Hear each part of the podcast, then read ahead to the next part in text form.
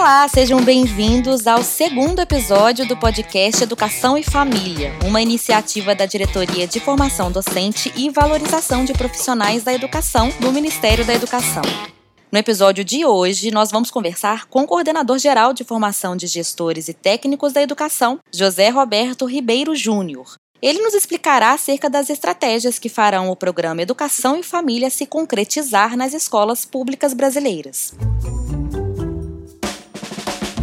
Olá, coordenador, seja muito bem-vindo ao nosso podcast. Olá, pessoal, é um prazer estar aqui com vocês. Coordenador, para a gente começar, existe alguma relação entre o programa Educação e Família e o programa Dinheiro Direto na Escola, o PDDE? Uma das ações estratégicas do programa é o PDDE Educação e Família, que envolve a transferência de recursos financeiros diretamente para as escolas para que isso ocorra da melhor maneira possível, realizamos essas transferências nos moldes operacionais e regulamentares do Programa Dinheiro Direto na Escola, o PDDE. Então, estruturamos o programa Educação em Família pensando em oferecer um incentivo um estímulo para as escolas conseguirem operacionalizar seus planos de ação e trazer as famílias para perto do ambiente escolar. Roberto Júnior, quantas escolas foram selecionadas para aderirem ao programa Educação em Família ainda em 2021? Nós usamos critérios técnicos para selecionar 5.755 escolas para esta primeira etapa em 2021. Por exemplo, selecionamos escolas públicas, estaduais e municipais e que tenham os menores níveis no indicador de nível socioeconômico e os maiores níveis no indicador de complexidade de gestão, ou seja, as escolas de menor nível socioeconômico e maior complexidade na gestão. Em 2022, pretendemos triplicar esse número, alcançando aproximadamente 17 mil escolas públicas da educação básica. É importante ampliar o número de escolas. Entendemos que o ponto alto do programa é que os profissionais das escolas irão dialogar com as famílias, reforçando a importância delas para o sucesso do estudante. Coordenador, o senhor falou sobre a transferência de recursos financeiros. Além disso, a gente sabe que também existe a estratégia de oferecer formações tanto para as famílias quanto para os profissionais da educação. Como isso vai ser realizado? A Diretoria de Formação Docente da Secretaria de Educação Básica vai preparar material pedagógico de apoio às equipes escolares como subsídio para construir uma relação de qualidade entre a família e a escola.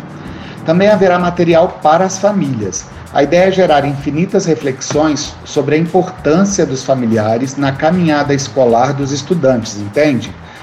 Várias pesquisas demonstram que o interesse dos pais pelos assuntos da escola contribui com a pontualidade do aluno, a não desistência, a motivação e um melhor desempenho.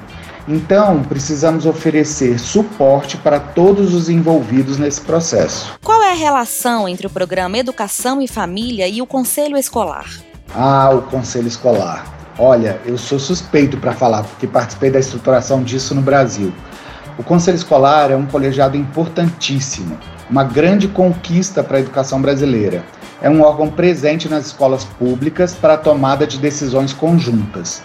No conselho escolar existem representantes dos professores, dos demais funcionários, o diretor, que é membro nato do conselho, e também representantes dos pais ou responsáveis e dos estudantes. Então, uma vez que a escola vai convidar as famílias a viverem uma imersão no mundo escolar, a conhecerem as possibilidades de protagonismo na construção da vida do estudante, acreditamos que é o momento de consolidar a existência do conselho escolar.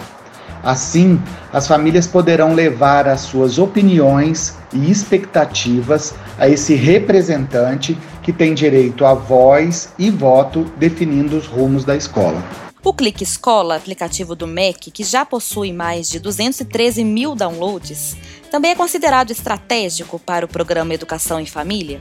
Imagine uma plataforma que contenha todas as informações sobre as escolas brasileiras.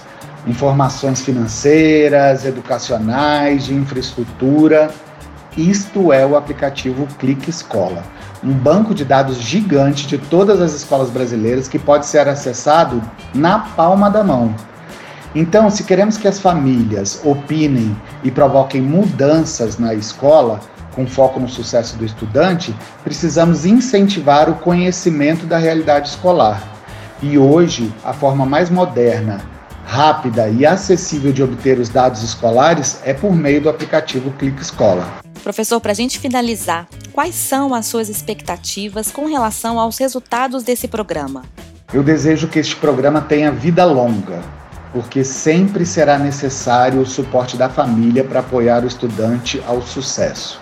Quando eu falo em suporte, não significa somente a presença física na escola, mas também de estar totalmente envolvido como cidadão que provoca mudanças. E assim, escola e família juntas oferecerão o melhor de si em busca da excelência no processo de ensino e aprendizagem, o que refletirá na vida escolar e no projeto de vida do estudante. Ou seja, queremos que as famílias se envolvam de forma apaixonada pela escola para formarmos cidadãos prontos para o mundo que tenham adquirido conhecimento e desenvolvido habilidades, que atuem com ética, honestidade, empatia, pensamento crítico e empreendedor. Queremos, com o programa Educação em Família, ver um Brasil inteiro pensando, participando e construindo juntos a escola que queremos.